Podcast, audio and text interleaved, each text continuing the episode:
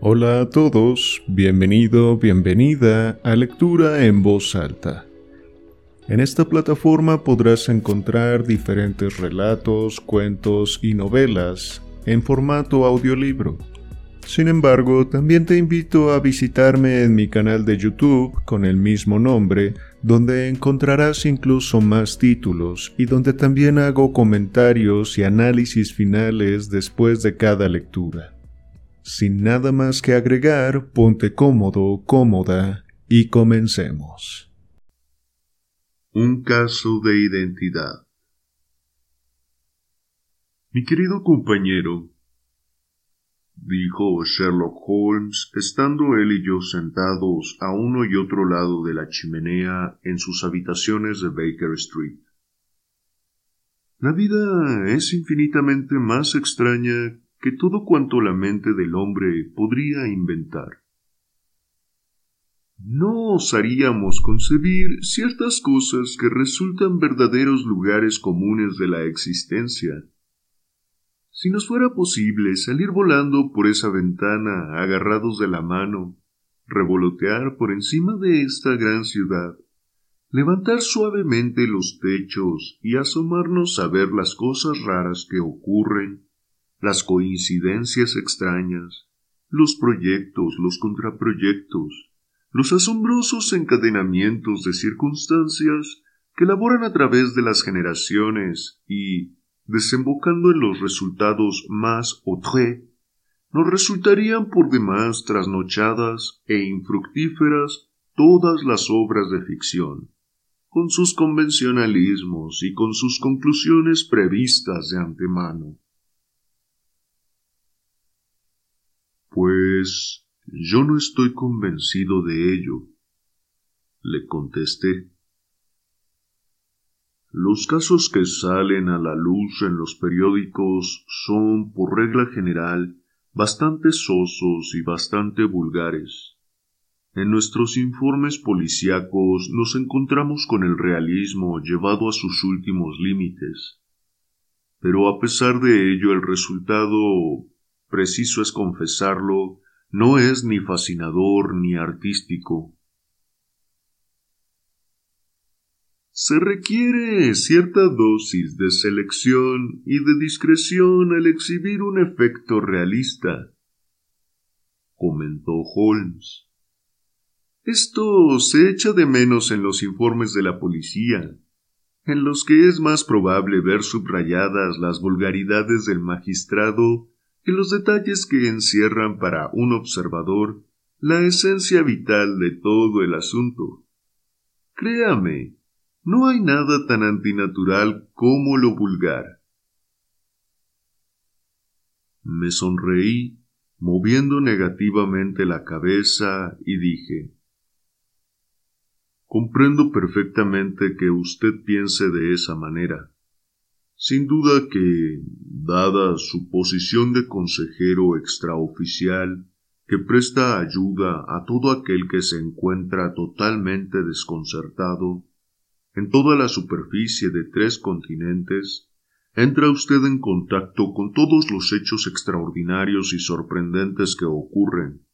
Pero aquí, y al decirlo recogí del suelo el periódico de la mañana, Hagamos una experiencia práctica. Aquí tenemos el primer encabezamiento con que yo tropiezo. Crueldad de un marido con su mujer.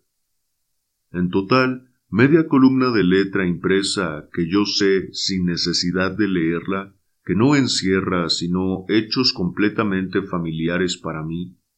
Tenemos claro está el caso de la otra mujer, de la bebida, del empujón, del golpe, de las magulladuras, de la hermana simpática o de la patrona. Los escritores más toscos no podrían inventar nada más vulgar. Hmm, pues bien, el ejemplo que usted pone resulta desafortunado para su argumentación dijo Holmes, echando mano al periódico y recorriéndolo con la mirada.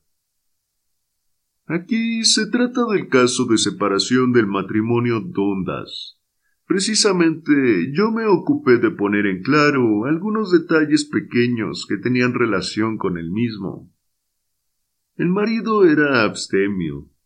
No había de por medio otra mujer, y la queja que se alegaba era que el marido había contraído la costumbre de terminar todas las comidas despojándose de su dentadura postiza y tirándosela a su mujer acto que usted convendrá conmigo no es probable que surja en la imaginación del escritor corriente de novelas. Tome usted un pellizco de rapé, doctor, y confiese que en el ejemplo que usted puso me he anotado yo un tanto a mi favor. Me alargó su caja de oro viejo para el rapé con una gran amatista en el centro de la tapa. Su magnificencia contrastaba de tal manera con las costumbres sencillas y la vida llana de Holmes que no pude menos de comentar aquel detalle. Me había olvidado de que llevo varias semanas sin verlo a usted, me dijo. Esto es un pequeño recuerdo del rey de Bohemia en pago de mi colaboración en el caso de los documentos de Irene Adler. ¿Y el anillo? Le pregunté mirando el precioso brillante que centelleaba en uno de sus dedos. Procede de la familia real de Holanda, pero el asunto en que yo le serví es tan extraordinariamente delicado que no puedo confiárselo ni siquiera a usted, que ha tenido la amabilidad de hacer la crónica de uno o dos de mis pequeños problemas. ¿Y no tiene en este momento a mano ninguno? Le pregunté con interés. Tengo diez o doce, pero ninguno de ellos presenta rasgos que lo hagan destacar. Compréndame, son de importancia, sin ser interesantes.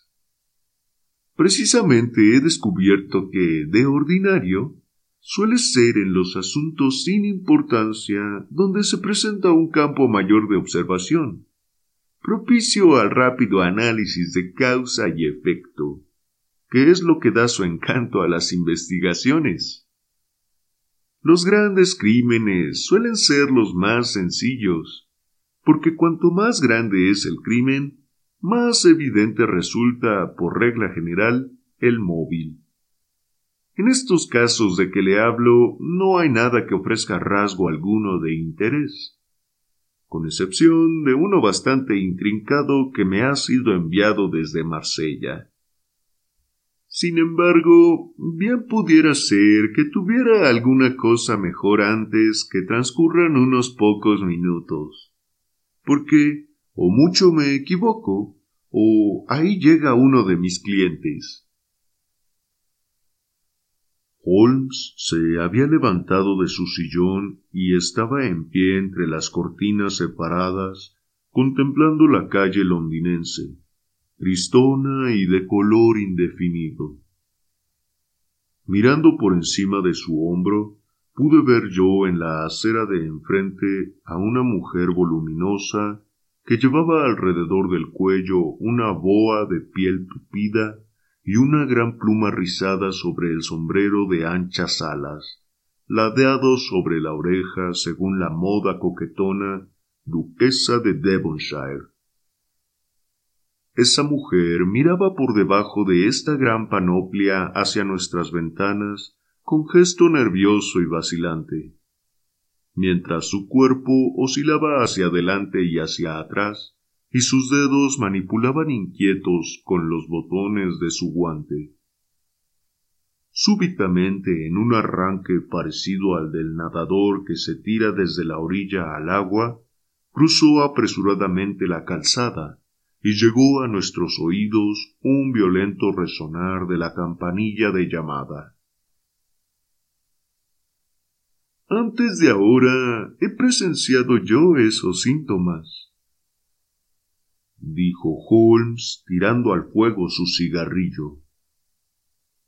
El oscilar en la acera significa siempre que se trata de una affaire du corps.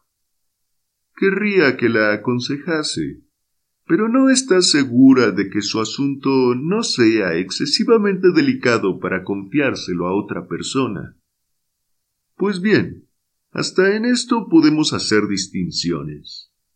La mujer que ha sido gravemente perjudicada por un hombre ya no vacila y el síntoma corriente suele ser la ruptura del alambre de la campanilla de llamada. En este caso, podemos dar por supuesto que se trata de un asunto amoroso, pero que la joven no se siente tan irritada como perpleja o dolida. Pero aquí se acerca a ella en persona para sacarnos de dudas. Mientras Holmes hablaba, dieron unos golpes en la puerta y entró el botones para anunciar a la señorita Mary Sutherland. Mientras la interesada dejaba ver su pequeña silueta negra detrás de aquel, a la manera de un barco mercante con todas sus velas desplegadas detrás del minúsculo bote piloto, Sherlock Holmes la acogió con la espontánea amabilidad que lo distinguía. Una vez cerrada la puerta y después de indicarle con una inclinación que se sentase en un sillón, la contempló de la manera minuciosa y sin embargo discreta que era peculiar en él. ¿No le parece? le dijo Holmes, que es un poco molesto para una persona corta de vista como usted el escribir tanto a máquina? Lo fue al principio, contestó ella. Pero ahora sé dónde están las letras sin necesidad de mirar. De pronto, dándose cuenta de todo el alcance de sus palabras, experimentó un violento sobresalto y alzó su vista para mirar con temor y asombro a la cara ancha y de expresión simpática. Usted ha oído hablar de mí, señor Holmes, exclamó. De otro modo, ¿cómo podía saber eso?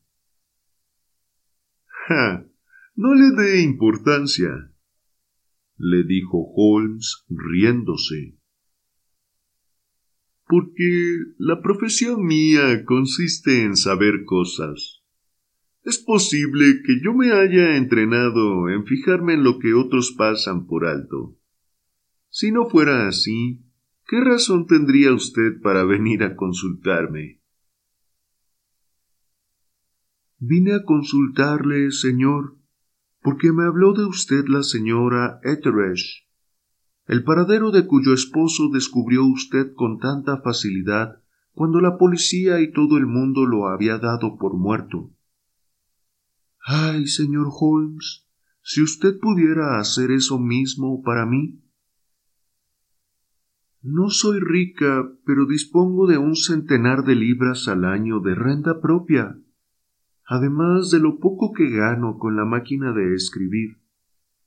Y daría todo ello por saber qué ha sido del señor Hosmer Ángel.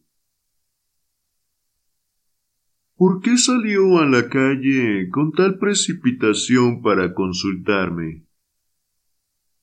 preguntó Sherlock Holmes, juntando unas con otras las yemas de los dedos de sus manos y con la vista fija en el techo.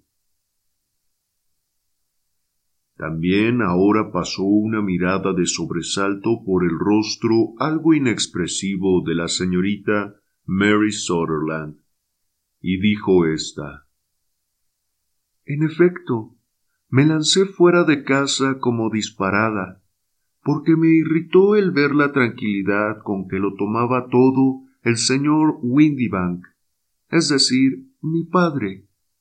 No quiso ir a la policía ni venir a usted. Y por último, en vista de que él no hacía nada y de que insistía en que nada se había perdido, me salí de mis casillas, me vestí de cualquier manera y vine derecha a visitar a usted. ¿El padre de usted? dijo Holmes. Se referirá seguramente a su padrastro, puesto que los apellidos son distintos. Sí, es mi padrastro. Le llamo padre, aunque suena a cosa rara, porque solo me lleva cinco años y dos meses de edad. ¿Vive la madre de usted? Sí, mi madre vive y está bien. No me gustó mucho, señor Holmes, cuando ella contrajo matrimonio, muy poco después de morir papá. Y lo contrajo con un hombre casi quince años más joven que ella. Mi padre era fontanero en la Tottenham Court Road y dejó al morir un establecimiento próspero que mi madre llevó adelante con el capataz señor Harvey. Pero al presentarse el señor Windybank, lo vendió porque éste se consideraba muy por encima de aquello, pues era viajante en vinos. Les pagaron por el traspaso e intereses cuatro mil setecientas libras, mucho menos de lo que papá habría conseguido, de haber vivido. Yo creía que Sherlock Holmes daría muestras de impaciencia ante aquel relato inconexo e inconsecuente, pero por el contrario, lo escuchaba con atención reconcentrada. ¿Proviene del negocio la pequeña renta que usted disfruta? preguntó Holmes. De ninguna manera, señor. Se trata de algo en absoluto independiente y que me fue legado por mi tío Ned de Auckland. El dinero está colocado en valores de Nueva Zelanda, al cuatro y medio por ciento. El capital asciende a dos mil quinientas libras, pero solo puedo cobrar los intereses. Lo que usted me dice me resulta en extremo interesante, le dijo Holmes.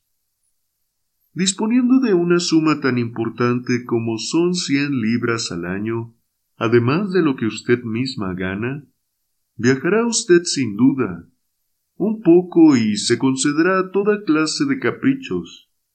En mi opinión, una mujer soltera puede vivir muy decentemente con un ingreso de sesenta libras. Yo podría hacerlo con una cantidad muy inferior a esa, señor Holmes, pero ya comprenderá que, mientras viva en casa, no deseo ser una carga para ellos, y son ellos quienes invierten el dinero mío. Naturalmente, eso ocurre solo por ahora. El señor Windybank es quien cobra todos los trimestres mis intereses. Él se los entrega a mi madre, y yo me las arreglo muy bien con lo que me gano escribiendo a máquina. Me pagan dos peniques por hora y hay muchos días en que escribo de quince a veinte hojas. Me ha expuesto usted su situación con toda claridad, le dijo Holmes.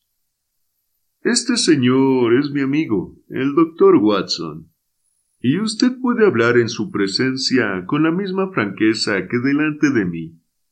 Tenga pues la bondad de contarnos todo lo que haya referente a sus relaciones con el señor Osmer Ángel. La cara de la señorita Sutherland se cubrió de rubor, y sus dedos empezaron a pellizcar nerviosamente la orla de su chaqueta. Lo conocí en el baile de los gasistas, nos dijo. Acostumbraban enviar entradas a mi padre en vida de éste, y siguieron acordándose de nosotros, enviándoselas a mi madre. El señor Windybank no quiso ir. No quería ir con nosotras a ninguna parte. Bastaba para sacarlo de sus casillas el que yo manifestase deseos de ir aunque solo fuese a una fiesta de escuela dominical. Sin embargo, en aquella ocasión me empeñé en ir, y dije que iría porque ¿qué derecho tenía él a impedírmelo? Afirmó que la gente que acudiría no era como para que nosotros alternásemos con ella, siendo así que se hallarían presentes todos los amigos de mi padre. Aseguró también que yo no tenía vestido decente, aunque disponía del de terciopelo color púrpura, que ni siquiera había sacado hasta entonces del cajón. Finalmente, viendo que no se salía con la suya, marchó a Francia para negocios de su firma, y nosotras, mi madre y yo, fuimos al baile, acompañadas del señor Hardy, el que había sido nuestro encargado, y allí me presentaron al señor Osmer Ángel. Me imagino, dijo Holmes, que cuando el señor Windybank regresó de Francia, se molestó muchísimo porque ustedes hubiesen ido al baile. Pues verá usted, lo tomó muy a bien. Recuerdo que se echó a reír, se encogió de hombros y afirmó que era inútil negarle nada a una mujer, porque ésta se salía siempre con la suya. Comprendo. De modo que en el baile de los gasistas conoció usted a un caballero llamado Osmer Ángel. Sí, señor, lo conocí esa noche, y al día siguiente nos visitó para preguntar si habíamos regresado bien a casa. Después de eso nos entrevistamos con él. Es decir, señor Holmes, me entrevisté yo con él dos veces, en que salimos de paseo. Pero mi padre regresó a casa y el señor Osmer Ángel ya no pudo venir de visita a ella. ¿No? Verá usted, mi padre no quiso ni oír hablar de semejante cosa. No le gustaba recibir visitas.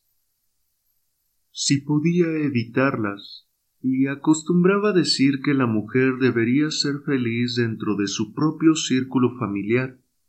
Pero como yo le decía a mi madre, la mujer necesita empezar por crearse su propio círculo, cosa que yo no había conseguido todavía. ¿Y qué fue del señor Osmer Ángel? ¿No hizo intento alguno para verse con usted? Pues verá, mi padre iba a marchar a Francia otra vez una semana más tarde, y Osmer me escribió diciendo que sería mejor y más seguro el que no nos viésemos hasta que hubiese emprendido viaje. Mientras tanto, podíamos escribirnos, y él lo hacía diariamente. Yo recibía cartas por la mañana, de modo que no había necesidad de que mi padre se enterase. ¿Estaba usted ya entonces comprometida a casarse con ese caballero? Claro que sí, señor Holmes. Nos prometimos después del primer paseo que dimos juntos. Osmer, el señor Ángel, era cajero en unas oficinas de House Street. ¿Y en qué oficinas? Eso es lo peor del caso, señor Holmes, que lo ignoro. ¿Dónde residía en aquel entonces? Dormía en el mismo local de las oficinas. ¿Y no tiene usted su dirección? No, fuera de que estaban en Hall Street. ¿Y dónde, pues, le dirigía usted sus cartas? A la oficina de correos de Lidenhall, para ser retiradas personalmente. Me dijo que si se las enviaba a las oficinas, los demás escribientes le embromarían por recibir cartas de una dama. Me brindé, pues, a escribírselas a máquina, igual que hacía él con las suyas pero no quiso aceptarlo, afirmando que cuando eran de mi puño y letra le producían en efecto la impresión de que procedían de mí, pero que si se las escribía a máquina le daban la sensación de que ésta se interponía entre él y yo. Por ese detalle podrá usted ver, señor Holmes, cuánto me quería y en qué insignificancia se fijaba. Sí, eso fue muy sugestivo, dijo Holmes. Desde hace mucho tiempo tengo yo por axioma el de que las cosas pequeñas son infinitamente las más importantes. ¿No recuerda usted algunas otras pequeñeces referentes al señor Osmer Ángel? Era un hombre muy vergonzoso, señor Holmes. Prefería pasearse conmigo ya oscurecido, y no durante el día, afirmando que le repugnaba que se fijasen en él. Sí, era muy retraído y muy caballeroso. Hasta su voz tenía un timbre muy meloso. Siendo joven, sufrió, según me dijo, de anginas e hinchazón de las glándulas, y desde entonces le quedó la garganta débil y una manera de hablar vacilante, y como si se expresara cuchicheando. Vestía siempre muy bien, con mucha pulcritud y sencillez, pero padecía lo mismo que yo, debilidad de la vista, y usaba cristales de color para defenderse de la luz. ¿Y qué ocurrió cuando regresó a Francia su padrastro, el señor Windybank? El señor Osmer Ángel volvió de visita a nuestra casa y propuso que nos casásemos antes del regreso de mi padre. Tenía una prisa terrible y me hizo jurar con las manos sobre los evangelios que, ocurriese lo que ocurriese, le sería siempre fiel. Mi madre dijo que tenía razón en pedirme ese juramento, y que con ello demostraba la pasión que sentía por mí. Mi madre se puso desde el primer momento de su parte y mostraba por él mayor simpatía aún que yo. Pero cuando empezaron a hablar de celebrar la boda aquella misma semana, empecé yo a preguntar qué le parecería a mi padre, pero los dos me dijeron que no me preocupase de él, que ya se lo diríamos después, y mi madre afirmó que ella lo conformaría. Señor Holmes, eso no me gustó del todo. Me producía un efecto raro el tener que solicitar su autorización, siendo como era muy poco más viejo que yo.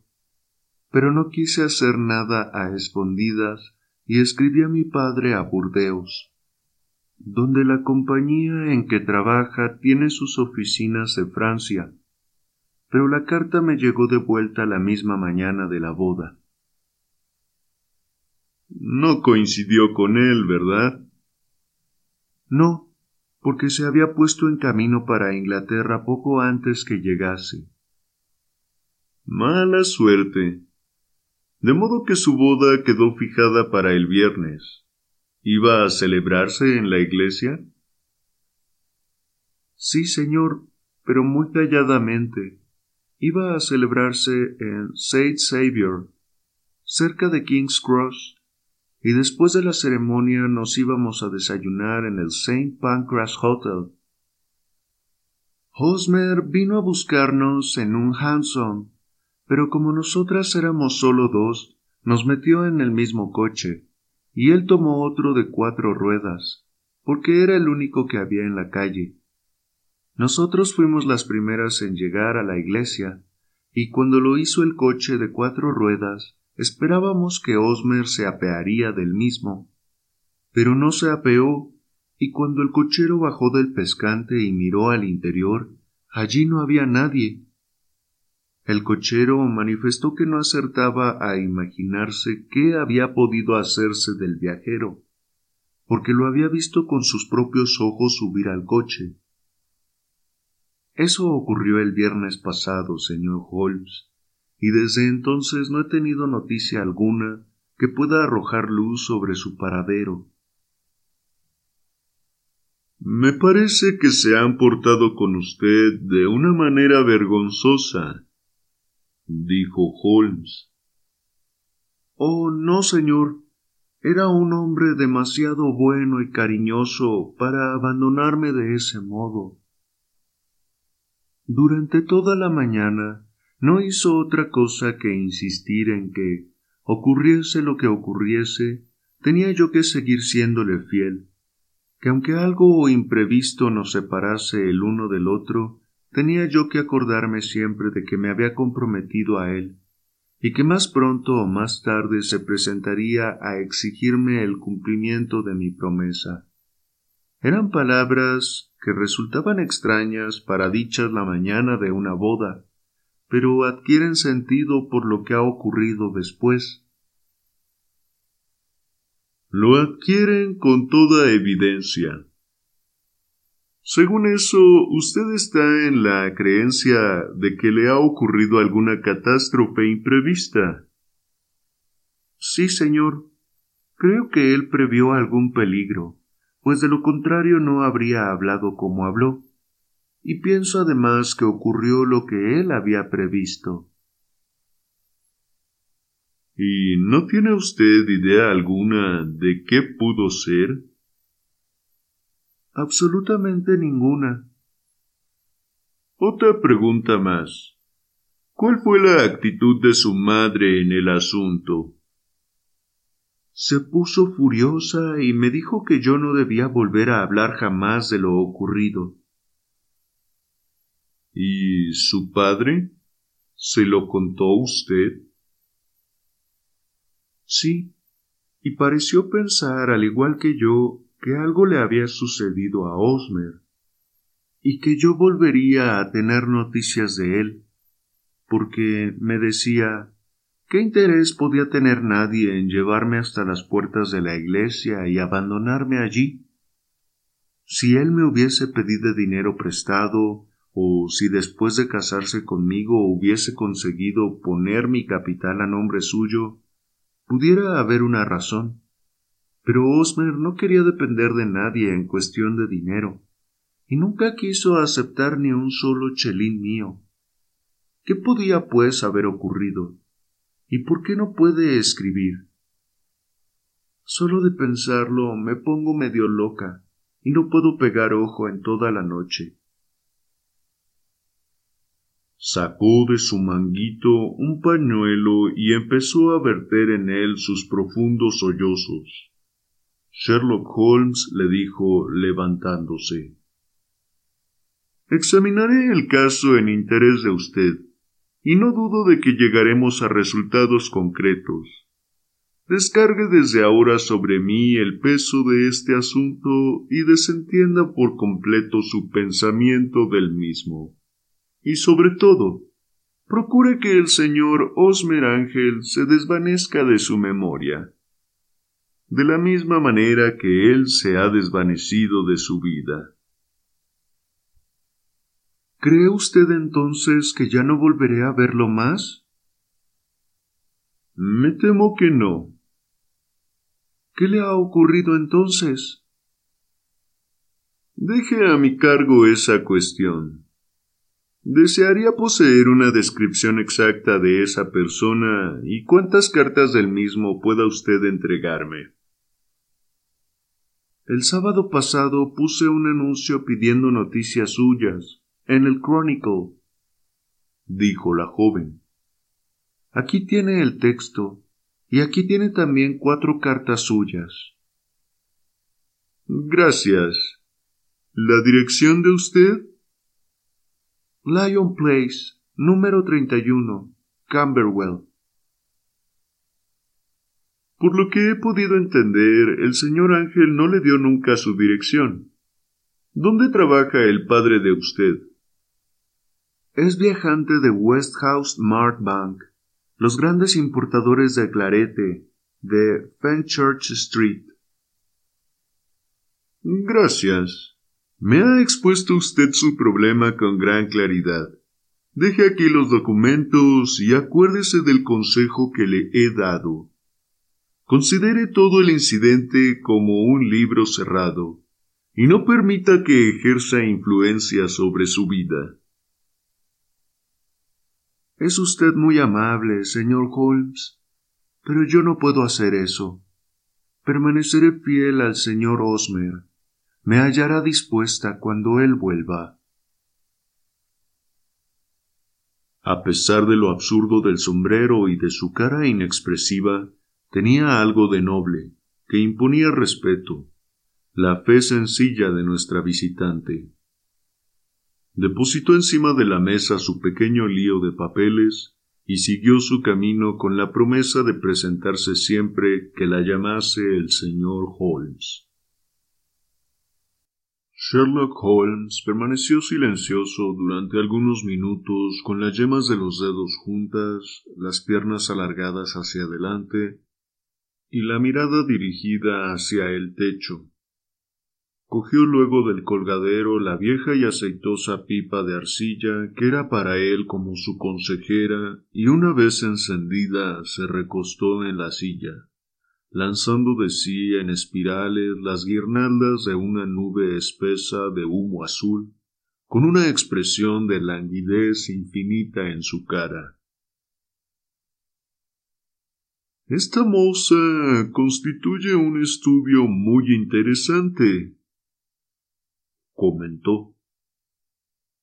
Ella me ha resultado más interesante que su pequeño problema el que, dicho sea de paso, es bastante trillado. Si usted consulta mi índice, hallará casos paralelos. En Andover, el año 77, y algo que se le parece ocurrió también en La Haya el año pasado.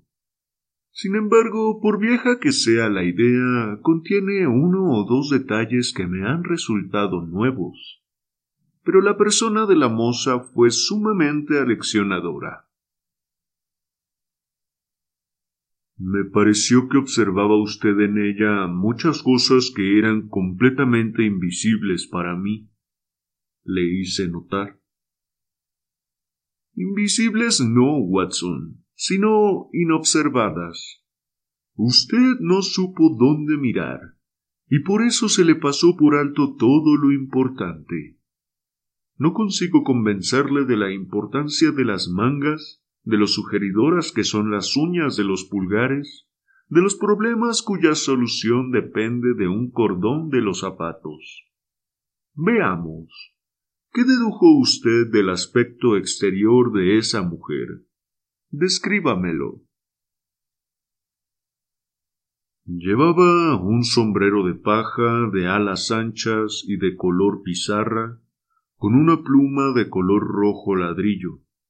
Su chaqueta era negra, adornada con abalorios negros y con una orla de pequeñas cuentas de azabache. El vestido era color marrón, algo más oscuro que el café, con una pequeña tira de felpa púrpura en el cuello y en las mangas. Sus guantes tiraban a grises, completamente desgastados en el dedo índice de la mano derecha. No me fijé en sus botas. Ella es pequeña, redonda, con aros de oro en las orejas y un aspecto general de persona que vive bastante bien, pero de una manera vulgar, cómoda y sin preocupaciones. Sherlock Holmes palmeó suavemente con ambas manos y se rió por lo bajo. Por vida mía, Watson, que está usted haciendo progresos. Lo ha hecho usted, pero que muy bien. Es cierto que se le ha pasado por alto todo cuanto tenía importancia, pero ha dado usted con el método, y posee una visión rápida del color. Nunca se confíe a impresiones generales, muchacho. Concéntrese en los detalles. Lo primero que yo miro son las mangas de una mujer. En el hombre tiene quizá mayor importancia la rodillera del pantalón. Según ha podido usted advertir, esa mujer lucía felpa en las mangas, y la felpa es un material muy útil para descubrir rastros. La doble línea, un poco más arriba de la muñeca, en el sitio donde la mecanógrafa hace presión contra la mesa, estaba perfectamente marcada. Las máquinas de coser movidas a mano dejan una señal similar, pero solo sobre el brazo izquierdo y en la parte más alejada del dedo pulgar, en vez de marcarla cruzando la parte más ancha como la tenía ésta. Luego miré a su cara y descubrí en ambos lados de su nariz la señal de unas gafas a presión, todo lo cual me permitió aventurar mi observación sobre la cortedad de vista y la escritura, lo que pareció sorprender a la joven. También me sorprendió a mí. Sin embargo, era cosa que estaba a la vista. Me sorprendió mucho después de eso y me interesó, al mirar hacia abajo, el observar que, a pesar de que las botas que llevaba no eran de distinto número, sí que eran disparejas, porque una tenía la puntera con ligeros adornos, mientras que la otra era lisa. La una tenía abrochados únicamente los dos botones de abajo, eran cinco, y la otra los botones primero, tercero y quinto. Pues bien, cuando una señorita joven, correctamente vestida en todo lo demás, ha salido de su casa con las botas disparejas y a medio abrochar, no significa gran cosa el deducir que salió con mucha precipitación. ¿Y qué más? Le pregunté vivamente interesado, como siempre me ocurría, con los incisivos razonamientos de mi amigo. Advertí de pasada que había escrito una carta antes de salir de casa, pero cuando estaba ya completamente vestida. Usted se fijó que en el dedo índice de la mano derecha de su guante estaba roto, pero no se fijó por lo visto en que tanto el guante como el dedo estaban manchados de tinta violeta. Había escrito con mucha prisa y había metido demasiado la pluma en el tintero. Eso debió de ocurrir esta mañana, pues de lo contrario, la mancha de tinta no estaría fresca en el dedo.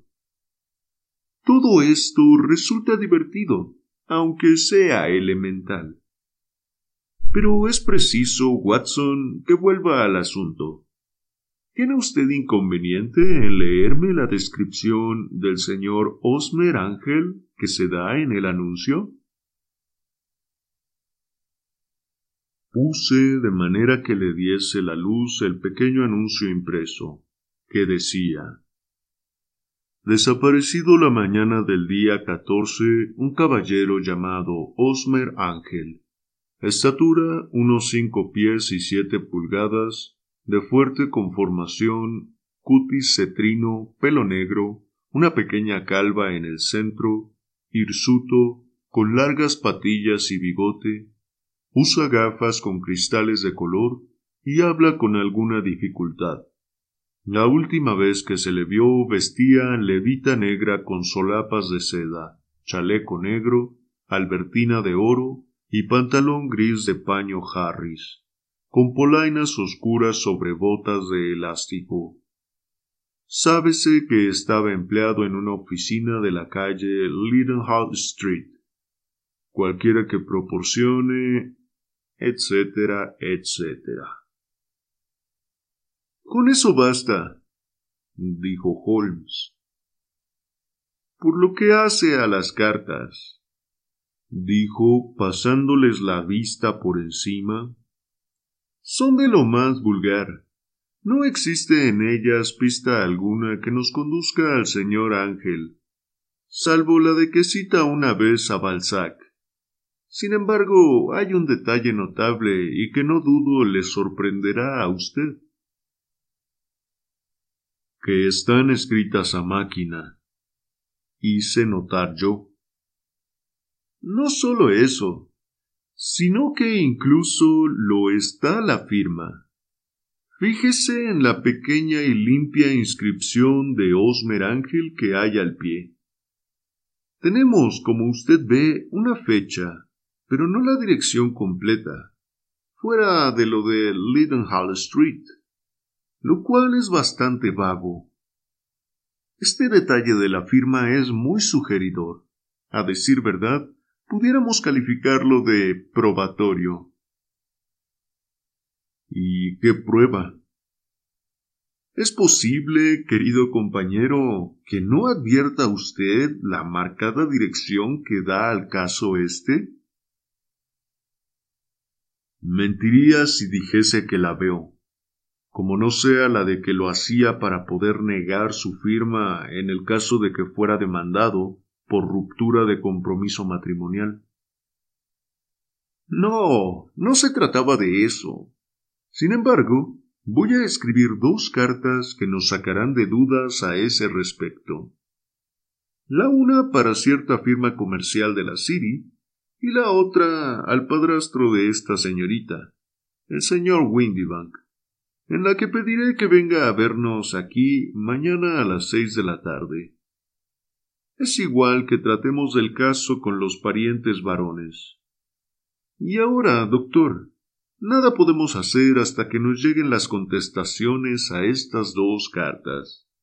De modo que podemos dejar el asuntillo en el estante mientras tanto. Tantas razones tenía yo por entonces de creer en la sutil capacidad de razonamiento de mi amigo y en su extraordinaria energía para la acción que experimenté el convencimiento de que debía de tener alguna base sólida para tratar de manera tan segura y desenvuelta el extraño misterio cuyo sondeo le habían encomendado. Tan solo en una ocasión le había visto fracasar, a saber, en la de la fotografía de Irene Adler y del rey de Bohemia pero al repasar en mi memoria el tan misterioso asunto del signo de los cuatro y las circunstancias extraordinarias que rodearon al estudio en escarlata, tuve el convencimiento de que tendría que ser muy enrevesada la maraña que él no fuese capaz de desenredar. Me marché y lo dejé dando bocanadas en su pipa de arcilla, convencido de que cuando yo volviese por allí al día siguiente por la tarde, me encontraría con que Holmes tenía en sus manos todas las pistas que le conducirían a la identificación del desaparecido novio de la señorita Mary Sutherland.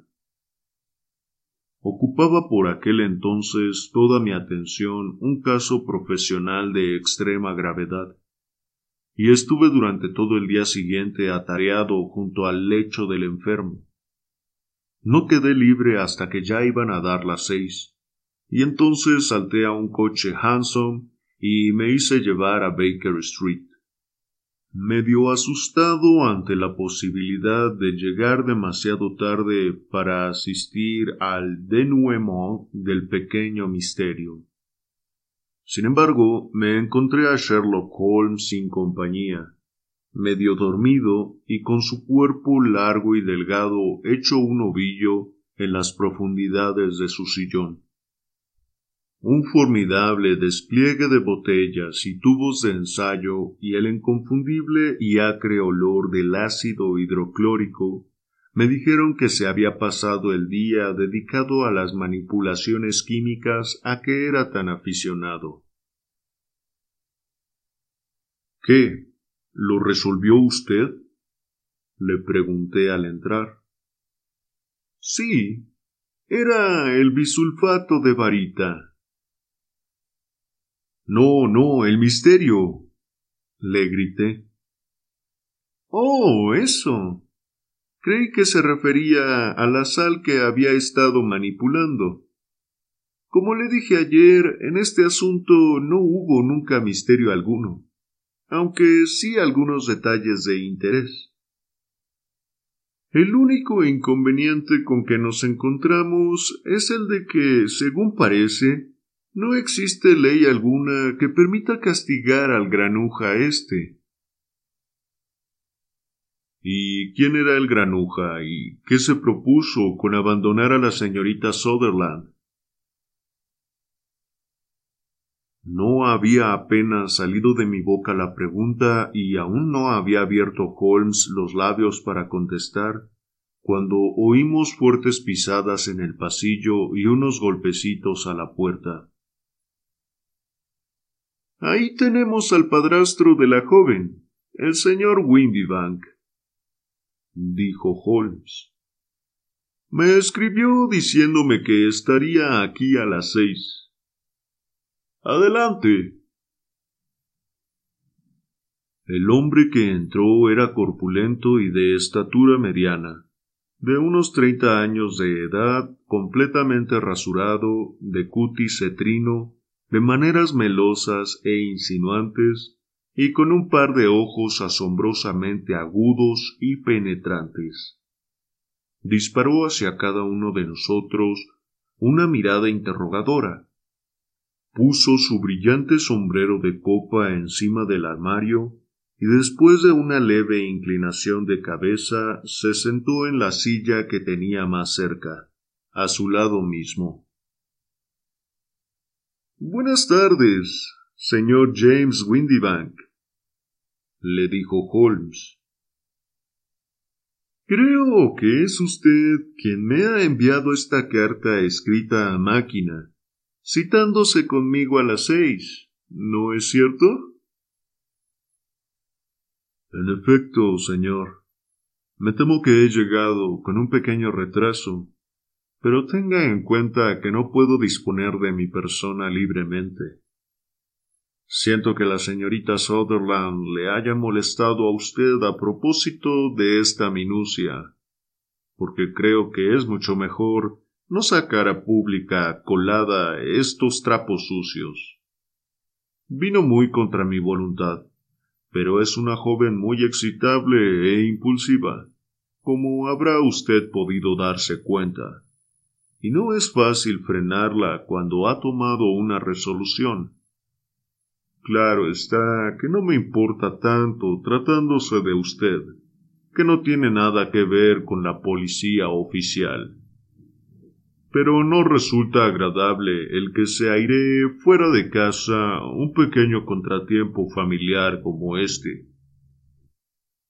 Además, se trata de un gasto inútil, porque ¿cómo va usted a encontrar a este Hosmer Ángel? Por el contrario, dijo tranquilamente Holmes. Tengo toda clase de razones para creer que lograré encontrar a ese señor. El señor Windybank experimentó un violento sobresalto y dejó caer sus guantes diciendo Me encanta oír decir eso. Resulta curioso, comentó Holmes el que las máquinas de escribir den a la escritura tanta individualidad como cuando se escriben a mano. No hay dos máquinas de escribir iguales, salvo cuando son completamente nuevas. Hay unas letras que se desgastan más que otras, y algunas de ellas golpean solo con un lado. Pues bien, señor Windybank, Fíjese en que se da el caso, en esta carta suya, de que todas las letras E son algo borrosas, y que en el ganchito de la letra R hay un ligero defecto. Tiene su carta otras catorce características, pero estas dos son las más evidentes. Escribimos toda nuestra correspondencia en la oficina con esta máquina, y por eso sin duda está algo gastada. Contestó nuestro visitante, clavando la mirada de sus ojillos brillantes en Holmes. Y ahora, señor Windybank, voy a mostrarle algo que constituye verdaderamente un estudio interesantísimo, continuó Holmes. Estoy pensando en escribir cualquier día de estos otra pequeña monografía acerca de la máquina de escribir y de sus relaciones con el crimen. Es un tema al que he consagrado alguna atención. Tengo aquí cuatro cartas que según parece proceden del hombre que buscamos. Todas ellas están escritas a máquina, y en todas ellas se observa no solamente que las E's son borrosas y las R's sin ganchito, sino que tienen también, si uno se sirve de los lentes de aumento, las otras catorce características a las que me he referido. El señor Windybank saltó de su asiento y echó mano a su sombrero diciendo Señor Holmes, yo no puedo perder tiempo escuchando esta clase de charlas fantásticas. Si usted puede apoderarse de ese hombre, hágalo, y avíseme después. Desde luego, dijo Holmes, cruzando la habitación y haciendo girar la llave de la puerta. Por eso le notifico ahora que lo he atrapado. ¿Cómo? ¿Dónde? gritó el señor Windybank, y hasta sus labios palidecieron mientras miraba a todas partes igual que rata cogida en la trampa. Es inútil todo lo que haga. Es verdaderamente inútil, le dijo con voz suave Holmes. Señor Windybank, la cosa no tiene vuelta de hoja. Es demasiado transparente. Y no me hizo usted ningún elogio cuando dijo que me sería imposible resolver un problema tan sencillo. Bien, siéntese y hablemos. Nuestro visitante se desplomó en una silla con el rostro lívido y un brillo de sudor por toda su frente balbuceando no cae dentro de la ley. Mucho me lo temo, pero de mí para usted, Windybank, ha sido una artimaña cruel, egoísta y despiadada, que usted llevó a cabo de un modo tan ruin como yo jamás he conocido.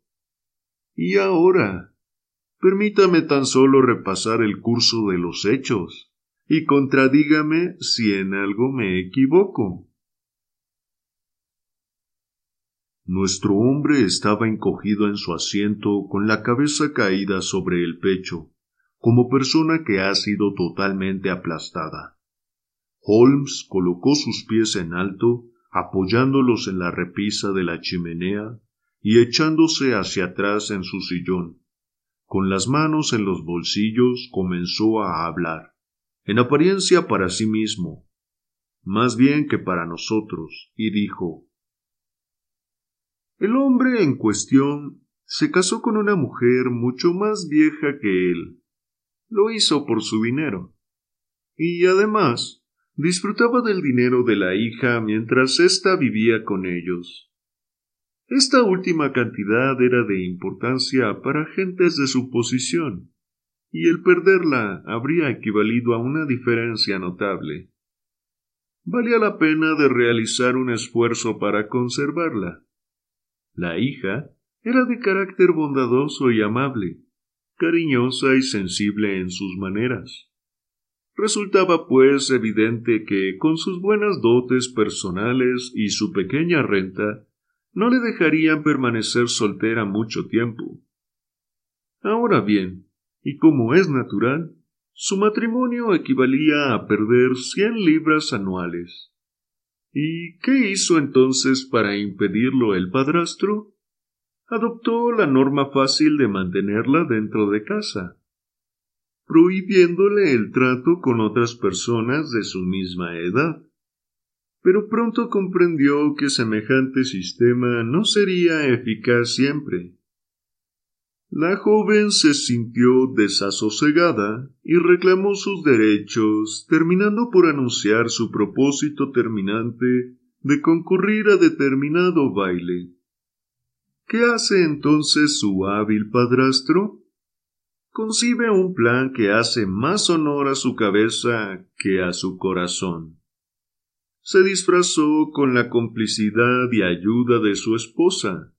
Se cubrió sus ojos de aguda mirada con cristales de color, enmascaró su rostro con un bigote y un par de hirsutas patillas, rebajó el timbre claro de su voz hasta convertirlo en cuchicheo insinuante, y doblemente seguro porque la muchacha era corta de vista. Se presentó bajo el nombre de señor Osmer Ángel y alejó a los demás pretendientes, haciéndole el amor él mismo. Al principio fue solo una broma, gimió nuestro visitante. Jamás pensamos que ella se dejase llevar tan adelante. Es muy probable que no.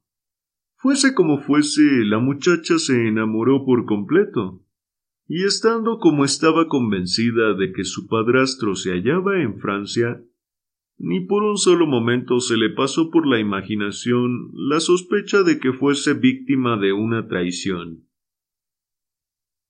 Las atenciones que con ella tenía el caballero la halagaron y la admiración ruidosamente manifestada por su madre contribuyó a que su impresión fuese mayor.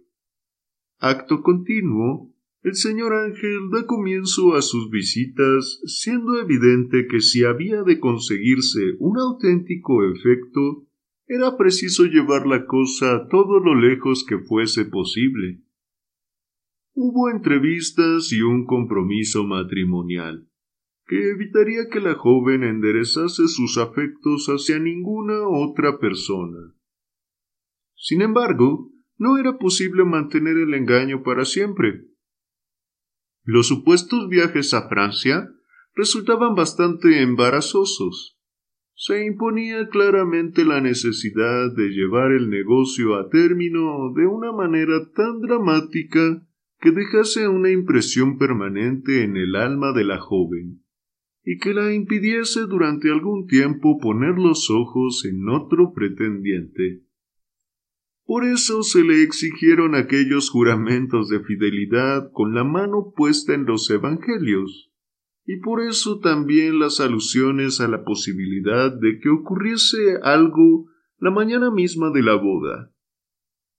James Windibank quería que la señorita Sutherland se ligase a Osmer Ángel de tal manera que permaneciese en una incertidumbre tal acerca de su paradero que durante los próximos diez años al menos no prestase oídos a otro hombre. La condujo hasta la puerta de la iglesia, y entonces, como ya no podía llevar las cosas más adelante, desapareció oportunamente, recurriendo al viejo truco de entrar en el coche de cuatro ruedas por una portezuela y salir por la otra. Así es, señor Windybank, como se encadenaron los hechos, según yo creo. Mientras Holmes estuvo hablando, nuestro visitante había recobrado en parte su aplomo y al oír esas palabras se levantó de la silla y dijo con frío gesto de burla en su pálido rostro Quizás, señor Holmes, todo haya ocurrido de esa manera y quizá no. Pero si usted es tan agudo, debería serlo lo bastante para saber que es usted quien está faltando ahora a la ley y no yo. Desde el principio yo no hice nada punible. Pero mientras usted siga teniendo cerrada esa puerta, incurre en una acusación por asalto y coacción ilegal. En efecto, dice usted bien, la ley no puede castigar, dijo Holmes haciendo girar la llave y abriendo la puerta de par en par. Sin embargo, nadie mereció jamás un castigo más que usted.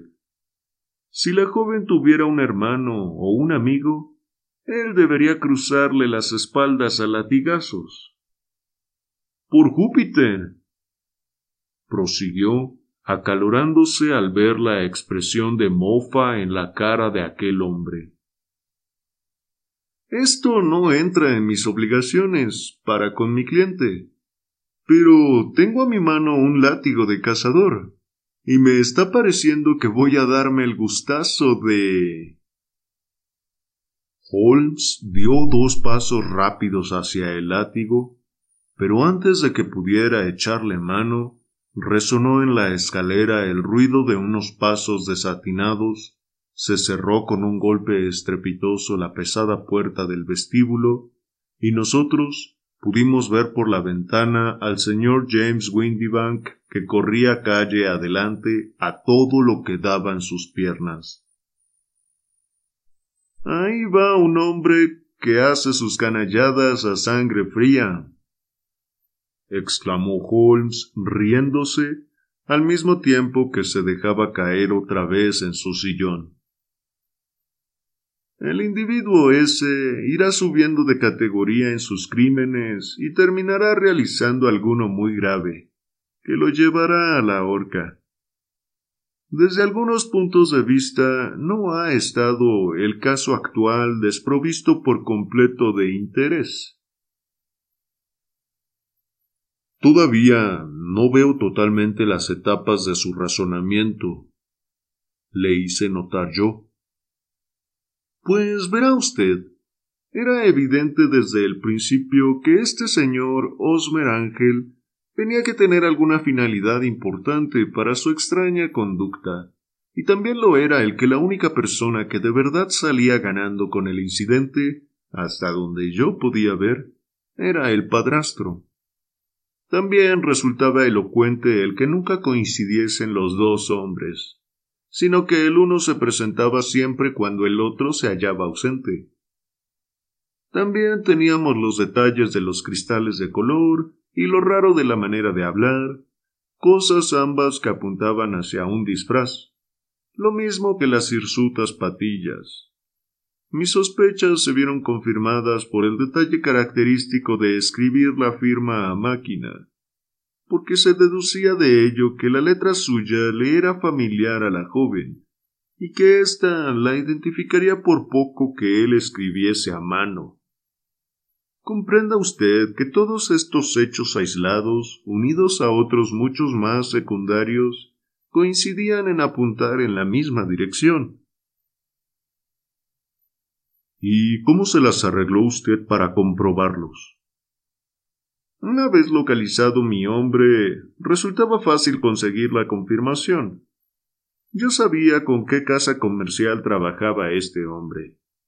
Examinando la descripción impresa, eliminé todo aquello que podía ser consecuencia de un disfraz. Las patillas, los cristales, la voz, y la envié a la casa en cuestión, pidiéndoles que me comunicasen si correspondía a la descripción de alguno de sus viajantes. Me había fijado ya en las características de la máquina de escribir y envié una carta a nuestro hombre, dirigida a su lugar de trabajo, preguntándole si podría presentarse aquí. Su respuesta, tal y como yo había esperado, estaba escrita a máquina, y en ella se advertían los mismos defectos triviales pero característicos de la máquina. Por el mismo correo me llegó una carta de West House and Mark Bank de Fenchurch Street, comunicándome que la descripción respondía en todos sus detalles a la de su empleado James Windybank. Voilà tú. ¿Y la señorita Sutherland? Si yo se lo cuento a ella, no me creerá. Recuerde usted el viejo proverbio persa. Es peligroso quitar su cachorro a un tigre y también es peligroso arrebatar a una mujer una ilusión. Hay en Afís tanto buen sentido como en Horacio, e igual conocimiento del mundo. Fin. Gracias por haberme acompañado en una lectura más. Te recuerdo que puedes encontrar muchos más audiolibros y relatos si me buscas en YouTube como Lectura en Voz Alta. Para mí ha sido un placer leerte como siempre. Nos vemos.